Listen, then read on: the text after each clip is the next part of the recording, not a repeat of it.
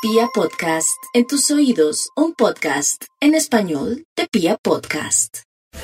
El astro de la fortuna, de la armonía y el equilibrio avanza por el signo de Libra, lo que hace entrever que quienes han nacido bajo este espacio del zodíaco tienen absolutamente todo de su lado, sobre todo la primer quincena, para tomar nuevos rumbos, para hacer cambios, para convencerse de lo que vale la pena y para encontrar el camino de la felicidad, del bienestar, de la paz y del equilibrio. Es un periodo clave para asumir cargas económicas para responder con firmeza ante todo aquello propio de la economía y no se puede desestimar que a partir más o menos del día 15, el 17, inicien un tiempo donde sienten el peso de las cargas financieras, así que bueno, ahí es que organizarse muy bien, planear atentamente los gastos y avanzar con firmeza en la certidumbre que no hay mal que por bien no venga.